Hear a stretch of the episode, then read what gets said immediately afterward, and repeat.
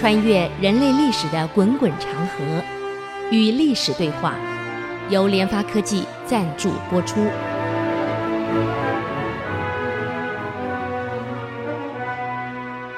呃，各位听众们、好朋友，大家好，这里是 ICC 音主客广播 FM 九七点五，您所收听的节目是《与历史对话》，我是刘灿良。那么我们现在已经看到英宗啊。这个孙后的孩子英宗继位了，那么英宗继位，坦白讲也没什么建树。历史上最有名的两件事，一个是土木堡之变，这个我们上一次在讲通史的时候讲的非常详细的，啊，这个我们就不再提。我们现在提一个他复辟，这个那个跟复辟后呢几个乱政的现象。这种乱政啊，我们在做管理的一定要很谨慎，每个人都会犯这个错误。其实为什么这个英宗能够复辟成功，最主要是景帝病了。所以我以现在给各位介绍这个管理里面有一个核心竞争力，里面有一个非常重要叫 health，健康。健康包括了生理健康、心理健康跟生涯健康。生理健康我们都知道啊，身体要要这个这个身体要一定要保护好。心理健康啊，心理不要出问题。生涯健康，我们在生涯规划上要很稳定，不要变来变去。所以我们有一句话叫“滚石不生苔”，老是换工作，你哪有成就啊？各位，难怪以前我跟学生讲啊，你们去上班呢，总不会说一辈子在基层吧，都希望升迁。问题是你要升迁，别人也要升迁，那不很竞争吗？我跟学生开玩笑，我老是教你一个方法，保证你晋升很快。一上班开始，天天鼓励跟你一起进来的同事们跳槽。哎呀，那别的公司都好，我们这公司不好啊，让他们跳槽。你想跟你同时进公司的几个新来的人都跳光了，剩你一个不走，当然是你上来嘛。这个是滚石不生态呀，你不要老换来换去，就就就是一昧呃这个很稳定的做下去就没有错了。这是生生涯上的一个生涯健康。那很多年轻人心里不太稳了。或这里换那里换，其实不是很好的办法。如果工作真的不错，你好好的稳定下来，总有成就的一天。那么在生理上呢，景帝身体不好，病了，而且病的已经没有办法视朝，就他不能上朝，老是请病假。这个国家领导人老是请病假，他不能上朝啊。后来想一想，我为什么老是生病不能上朝呢？哎。可能得罪了天地吧，古人迷信，就这样好了。过了春节啊，不如这样，过了元宵节，一月十七改一月十七，我来复朝。复完朝以后呢，顺便在南郊祭天地啊，做一个大的祭祀，祭祖祭天地，这样看看我的病能不能很快好起来。可是问题到了，这个这个这个春节过了。他一直没有起色，而且病越来越严重，嗯，基本上已经不没有办法走路了。所以英宗能够复辟成功，主要是景帝病到已经不能走路，能不能活下去，其实真的有困难啊。那么他最宠幸的这个太子太傅叫石亨，是一名武将啊。这个石亨很有意思啊，长了个是高头大马。身长超过一米九啊，这个四方脸，浓眉毛啊，大耳朵，胡子呢一直长长到这个肚脐，非常长，非常丰满，就长得跟我们这个关云长有点像啊，高大，而且功夫很好。他的侄子石彪跟他长得一模一样，很像，两个人，所以他们称二死。在对抗野仙的战斗当中。那个石恨李立大功，而且一个人一柄大刀，冲前冲后，冲前冲后，啊，那力力大又无穷，是个大武将。那么，因为立了很多大功，保护了整个整个这个王朝没有被野心打下来，所以他变成了景帝的心腹啊。问题是十七号已经快到了，他复不了朝怎么办？啊，复不了朝，到不了南郊，那怎么办？总不能说取消，人家会认为皇帝讲话怎么言无信呢？会更认为皇帝恐怕搞不得病死了，连朝都不能上了，已经半个月没上朝了啊，根本起不了床。那怎么办呢？他问了他的这个这个服侍的太监，你看我怎么办？这个上朝这一天，我讲好十七号要要要复朝的，如果十七号没有复朝，而且还要到南郊去祭祖，那怎么办呢？嗯，这个他的侍候太监叫辛安，辛安跟他说了：“皇上，不如这样。”反正赴朝的时候，清晨四点钟，黑压压一片，人家也看不清楚前面，因为群臣们跪在那里，你坐在上面，黑压压的根本看不清楚是谁。不如这样，找个替身，啊，行完礼就退朝。嗯，这也是个好办法，啊，也只能这样做了。要不然找谁呢？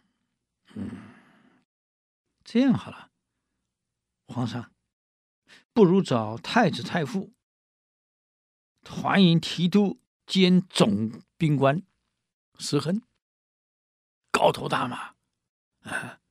如果他来的话，哎，大家看到哇，这个皇上很健康嘛，远远的看是绝对看不到脸。啊所以天将又天又黑，根本不晓得是谁。反正行完礼，他们磕完头就退朝，不就好了吗？嗯，这样也好。嗯、完了以后呢，再到南郊祭祀，祭祀台离群臣非常的远，也看不清楚。反正祭完了就散，你就退了，所以也不晓得是有替身。你看皇上怎么样？嗯，也好，我现在床都起不来。唉，十七号马上到了，看来我这个病是不行了。嗯，嗯，万一我走了以后，你看怎么办？新安说有两个可能，有两个可能，一个呢是。这个这个，您的孩子继位，嗯，还有一个呢，是那个原来，啊，原来呢，嗯，你是晓得的，这个太上皇还小的时候呢，啊这个谁曾经来过啊？这个寿王曾经来过，不如这样好了，我看。请襄王来好了。襄王当时进过朝啊，不是寿王来，寿王当时也来，但是襄王呢年长一点，不如请襄王的儿子夷王也可以继位嘛。景帝想一想，这个这样好了，以后再议，先把现在的目的先解决。我现在今天起不了床，十七号马上到了，你去通知石亨，说我见他一下。嗯。辛安马上把石亨找来，嗯，哎，景帝跟石亨说：“石爱卿，这个朕呢，答应过十七号赴朝，可我现在病成这样子，十七号恐怕赴不了朝，而且十七号呢要南郊祭天地。这样好了，上朝的时候呢，你站在我后面。”行礼的时候呢，你替我行礼，啊，反正大家看不清楚你是谁，隔这么远，天又黑，完了后马上去南南郊祭典，也隔得很远，你代替朕行大礼。这石亨一听，紧张了，跪在地上磕头啊，臣哪敢，臣哪敢，哎，石爱卿，这事就这样定了，你不用再推脱，啊。但是记得，这个事只有你我知道，不可以泄出去。啊，是是，他接见石亨是白天这一天，所以白天看到皇上样子非常的清楚。皇上到底是什么样子呢？啊我们休息一下等会再回来与历史对话。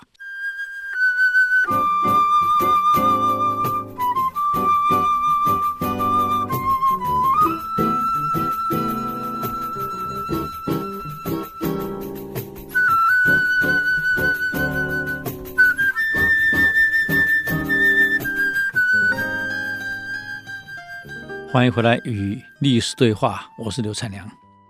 刚刚讲到这个景帝要石恒代替他行礼，石恒跪在地上磕头啊，磕完头后起来，仔细看了一下皇上。虽然坐在床上，因为他不太站得起来，一看，石恒吓了一跳，这哪里是皇上啊？脸色蜡黄，双眼无神。身体瘦的薄的像一张纸一样，啊，衣服连坐都坐不住啊，只剩一身一一一块块散掉的骨架了，身上基本上没有肉了。你看会吓人啊，就像个骷髅一样啊。这这皇上怎么变成这个样子？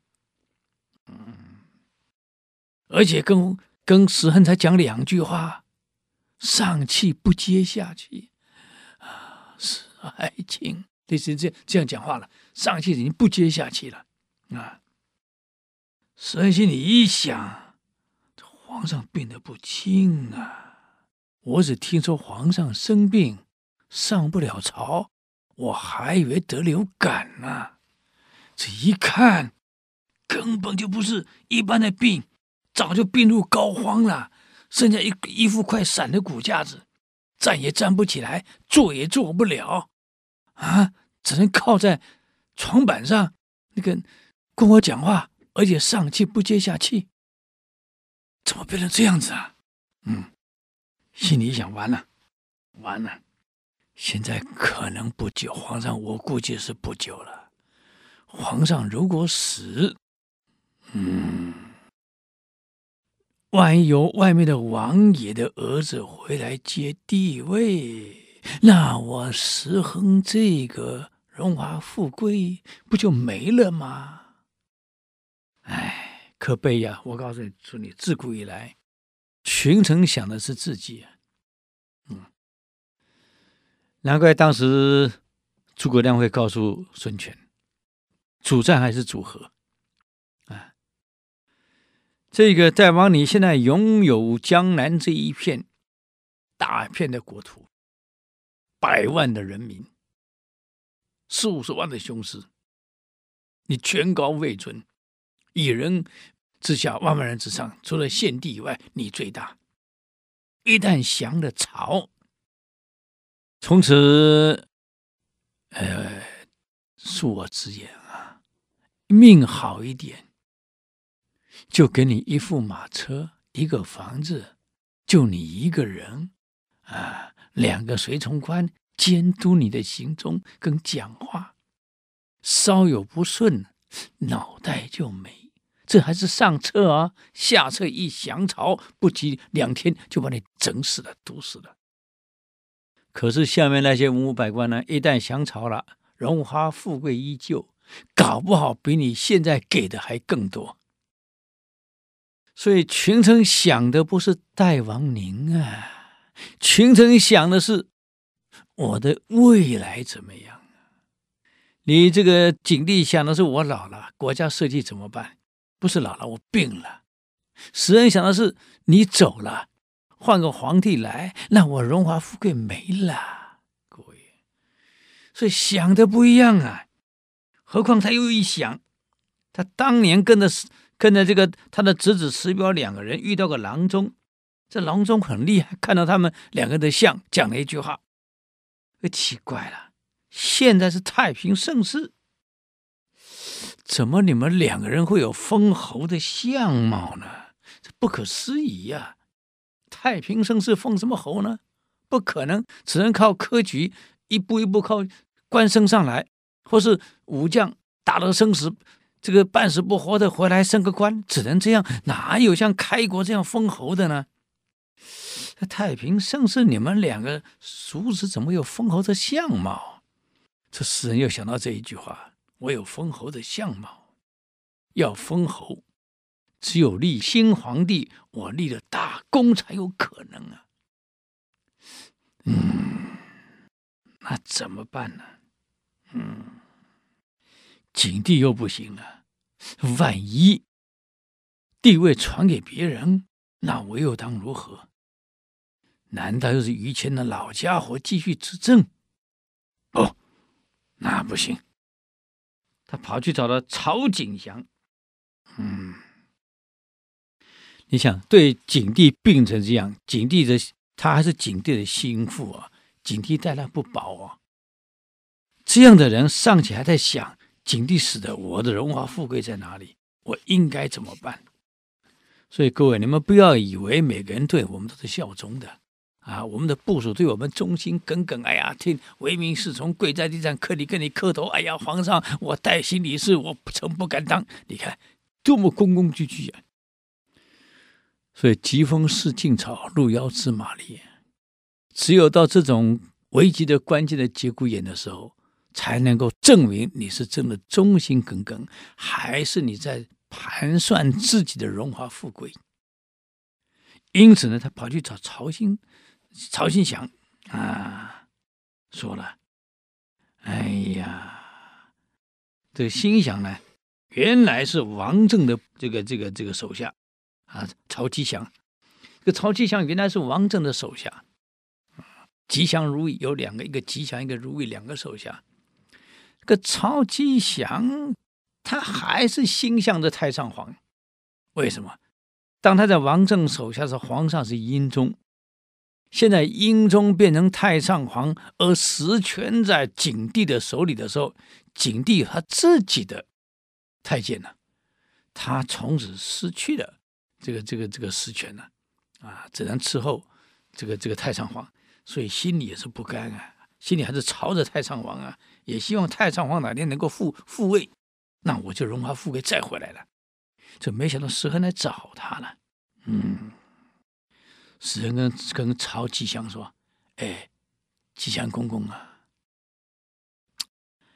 这个今天啊，我去见了皇上，我只听说皇上病了，没想到是这个样子，脸色蜡黄，脸上一点肉都没有，只剩皮包骨了。”两眼无神呆滞，讲话气喘如牛，站站不起来，勉强站一下就咚躺下去了，已经没有办法站了。我本来以为皇上这几天没上朝，已经半个月没上朝了，以为是得了什么这流感一类的病，看起来皇上是没希望了。啊，这个曹吉祥一听，那皇上能活得过十七吗？他正月十七要复朝，要祭大典呐、哎呀，不可能的！我健康的样子，怎么可能？嗯，皮包骨要吃到健康再来复朝，那没几个月怎么行？何况病没好呢，话都讲不了。我在想，太上皇可能不行了啊！这个身体弱，气色差到难以置信啊！嗯，我看是气色拖不过去的。而且，他还找我去的目的是什么？你知道吗？不晓得，不是就告诉你十七号的事？不不，他说十七号他可能赴不了朝，然后呢，赴朝他还是要去，那怎么办？又不能坐轮椅，那会被看出皇上不行了。一定是几个太监扶的，先扶他上朝，坐到龙椅上，然后再上朝，坐稳后。再让群臣进来，群臣磕完头是这个这个这早礼完就退朝，而且他还要求我替他行礼，这就问题来了，要我替他，让别人看不清楚皇上长什么样子，以为病好了，因为我个子高大我壮啊，嗯，而事实上是不可能的事情，我担心他十七号搞不得没活过呢，嗯。这是说走就走啊！嗯，我在想啊，如果他让不满十岁的夷王为太子，哎呀，结果做主的恐怕还是太上皇，因为景帝死后，夷王才十岁做这个这个继位，辅佐的搞不好是太上皇。既然这样，不如让太上皇复辟算了。我考虑一下。考虑的如何呢？我们休息一下，再回来与历史对话。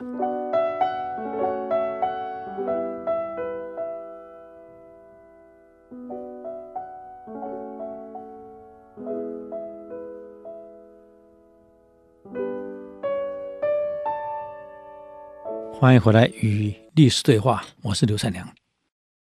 那么刚刚讲到石亨去找曹吉祥，他跟曹吉祥讲，现在景帝不行了，立仪王为太子，不过十岁，一旦继位，在幕后操控的将会是太上皇，就是英宗。与其这样，不如让英宗来复位。英英宗再回来当皇帝，啊，你看怎么样？曹吉祥说：“好是好啊，不过兹事体大，这个事啊，我看还是找太常侍许彬或是杨善呢，仔细研究一下。这玩笑不能开，这太冒险了。现在英英宗复辟成，这基业。”万一不成，哎，我们脑袋通通得搬家呀！你怕什么？以前又不在朝中，在江西，现在事情好办得很啊。何况我是太师太傅，又是总兵官啊，又是提督，整个兵权在我手里，这个不会太难。我我我知道，我知道，但是还是还是跟太常侍。事成，这个这个，嗯、呃，研究一下，看许斌的意见怎么样？许斌当年呢是迎这个这个太上皇在于宣化府的老人，也就就是英宗被放回来的时候，在宣化府，他亲自去迎接这个这个呃太上皇的人。嗯，朝中一般的老臣，你想吧，太上皇退位不在六七年，这六七年当中。老臣都还在呢，对英宗的感情还在呢，啊，所以当年你看太上皇回来的时候，整体老臣都去迎他呀，你别忘了，还是问他一下，就这样，跑去找了徐斌。徐斌一听，嗯，这可是不世之功啊。皇上啊，你终于可以回来了，老臣想你啊，我们都想你啊，所以能迎回太上皇是最好。嗯，我们从徐斌的这句话可以听得出来，虽然景帝在位六七年，可是朝中的大臣们心里像谁？还是向着太太上皇。各位，这没办法的。嗯。这样的事情很重大，可是我老了，垂垂老矣，哎，可能出不了力。这样这么大的事，你们呢？去找一下徐大人，啊，徐有贞就是原来的徐元玉，嗯，也就是原来的徐成，你去找徐有贞，他改名叫徐有贞，去找他。这个人足智多谋。又善观天象，成败皆在预料之中。您不妨去找他谈谈看。好的，哎呀，就这样。那么徐有贞呢，跟于谦是对立的，心里也是向着老王太上皇英宗。嗯，当时他主张南迁，被这个差点被于谦给斩了，所以对于谦恨之入骨。所以于谦得罪曹，得罪很多人。他得罪了石亨，得罪了曹吉祥，得罪了徐有贞，得罪了这个这个这个呃徐斌啊，得罪了杨善，等于一般老臣以前通通得罪。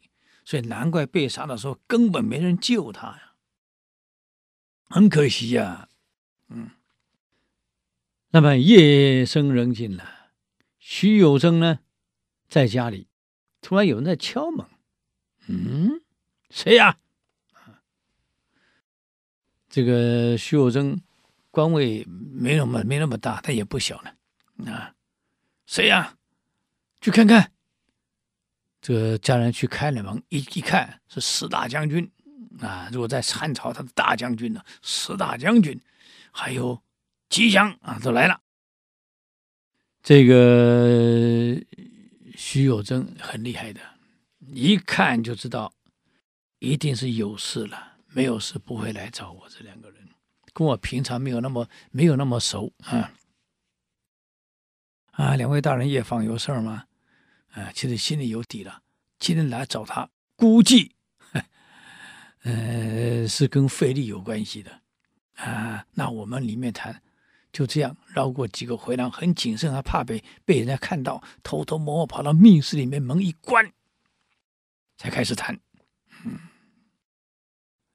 哎，诗人一见也就说了，嗯。这个皇上病得非常重，您知道吗？徐顒说：“我当然知道，半个月没上朝了，我哪里哪里会不知道？”徐有贞说：“我哪里会不知道？半个月没上朝了，我怎么不知道病得很严重？要不严重，怎么可能不上朝？我夜观天象，这个紫微星暗淡无光，我就知道皇上病不可能起色。所以我们现在找你，就是考虑这个问题：万一皇上驾崩以后，谁可能继位？嗯。”诗人说了，最近有听说，大学士王文，他看穿了皇上的心事，想迎立襄王的世子为皇储，景帝也没有儿子。你看呢？徐有贞说：“ 哎，异想天开也。他想立下立储之功，好保住他的大学士，那是梦想。这批人啊。”依着景帝吃饭的家伙，没有一个有脑袋的。这是痴人说梦啊！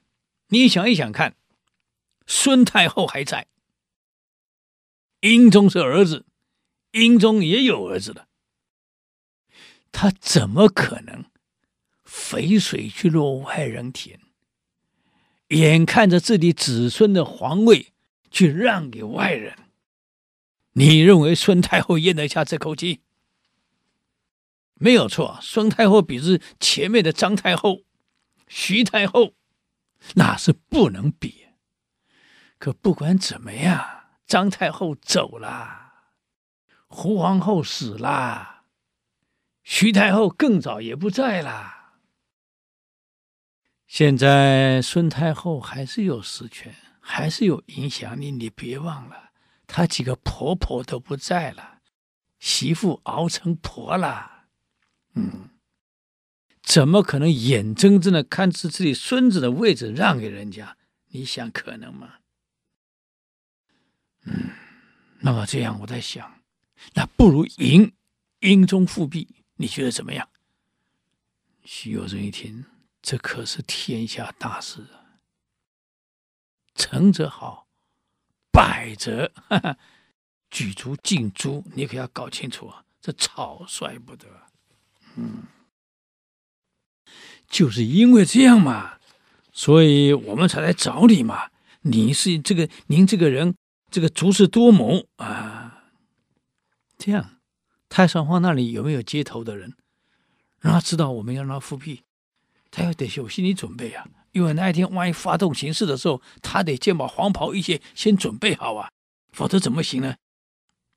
哎，正准备找人，嗯，还有呢，孙太后那里呢，也要让孙太后知道英宗复辟，他儿子复辟了，啊，他一定高兴啊，肯定极力配合，所以这两边你得先先打点好啊。嗯，嗯，曹吉祥说这样好了，我。这两件事我亲自跑，不要惊动外人。万一泄出去了，我脑袋都没了。所以去找太上皇跟找孙皇后的事，还是我亲自走一趟。那好，就委托你了。结果如何呢？我们休息一下，再回来与律师对话。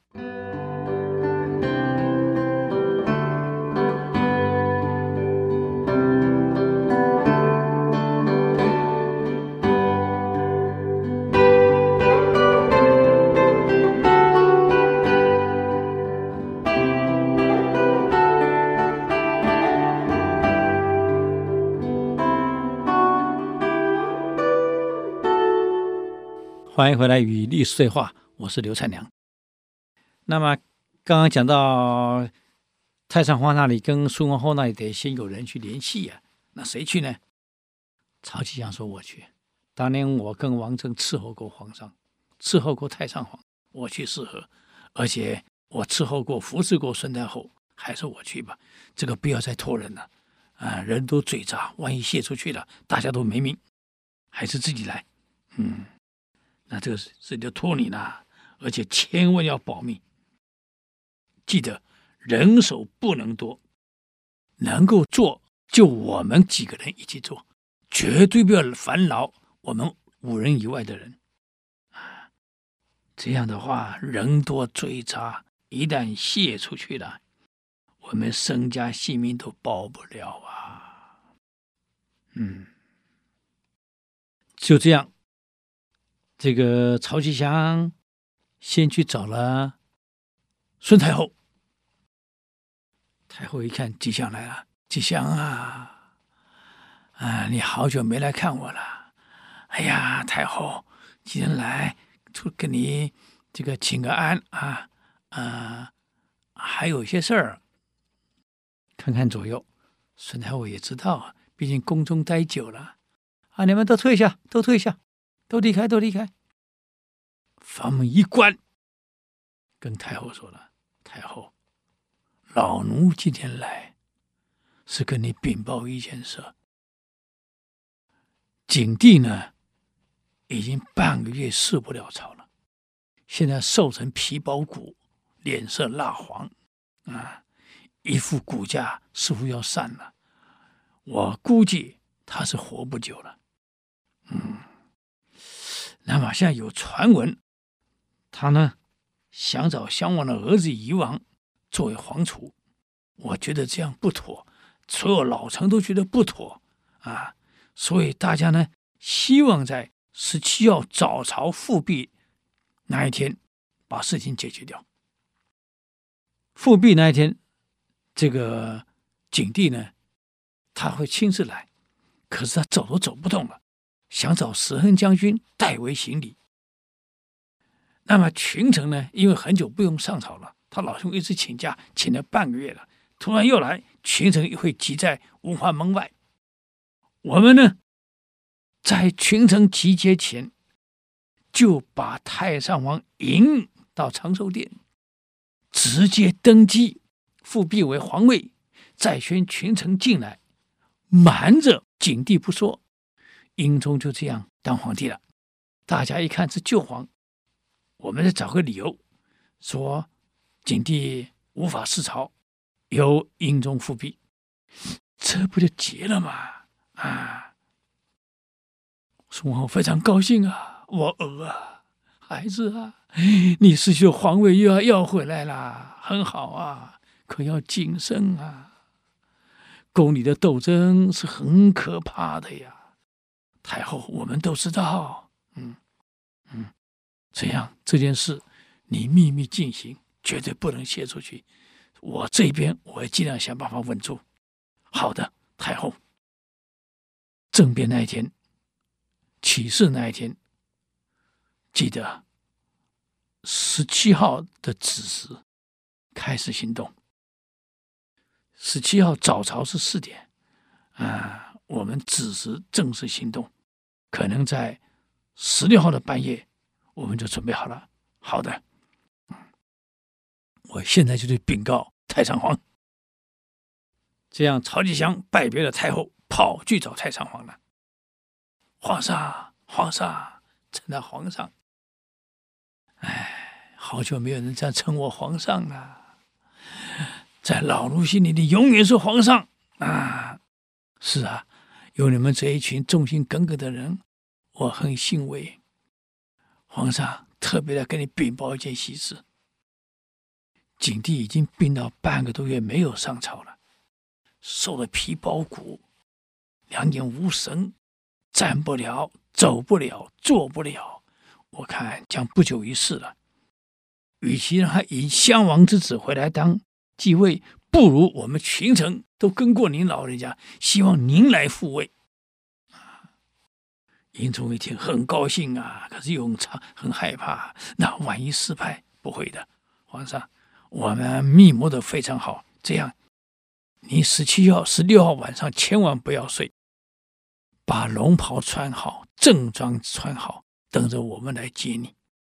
当我们抬轿子来接你的时候，就是成功了。皇上，你千万记得啊！接你到宫里，您复位完，十七号早朝原来是景帝的，我们派官兵把他封住了，而且他也病得起不了床，要十大将军来替代行礼。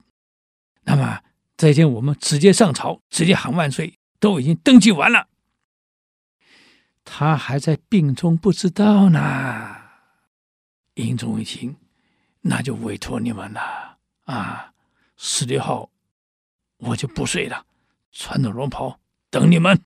嗯，皇上，你好好等，我们一定会来接你。嗯，就这样，到了十六号的晚上了，吃过晚饭，石亨、张轨啊。太监张轨一批人，通通跑到徐家来了，说了，太上皇还有这个这个太后都同意了，而且我们一切都已经安排好了。嗯，下一步你看该怎么做？您是智多星啊。嗯，你们等一下，干什么？哎，我先看天象，今晚要起事。得看今晚天象起事顺不顺利，啊，这个不能贸然开玩笑。我全族性命都都在今晚决定的。就这样，他夜观的天象看完了以后，下来了。如何？你们要相信我看天象。当年我看天象啊，这个天象不对啊，这个火星呢入侵南斗星，我就觉得不对。主张南迁以避过这个这个野心，大谈部队，结果于谦不同意啊，差点把我给砍了。他懂什么？这个蠢蛋！今天的相呢，紫微星暗淡，表示皇上一定有问题。可紫微星旁边那颗星呢，却亮得不得了，盖过紫微星。以这样看，今天起事一定成功，因为盖过了紫微星。一行人赶快焚香祷告啊！徐有贞要出门前，跟妻子儿女说：“你们在家里不要外出，我出去干一件大事儿。如果成了，是国家之福；如果我没有回来，那就我做鬼了。啊，你们就要小心了，准备怎么保护好自己。你们要想办法，先想好啊！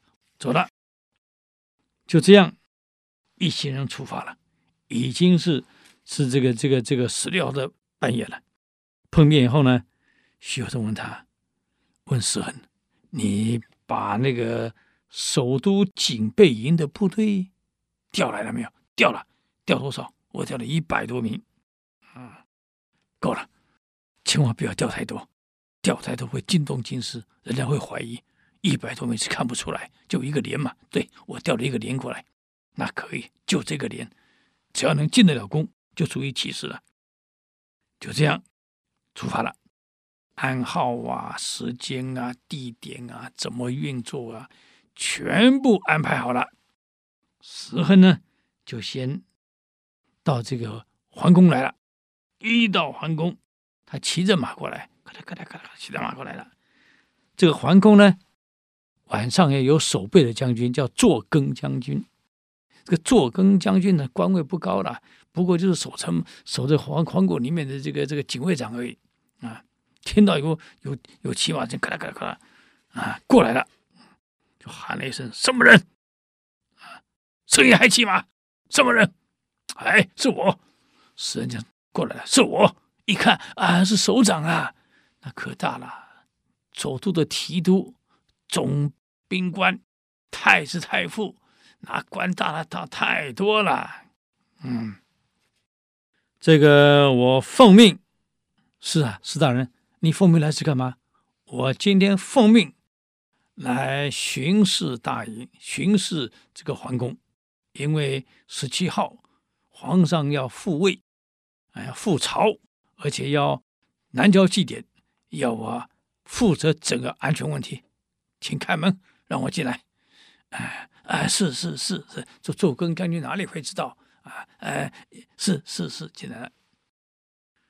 那么进来后到底发生什么事呢？哎呀，本来我这个礼拜可以讲把它讲完了，看来这个蛮长的，因为这这个整个细节了解后呢，才知道人类啊，这个为了自己的荣华富贵呀、啊，有多横啊啊！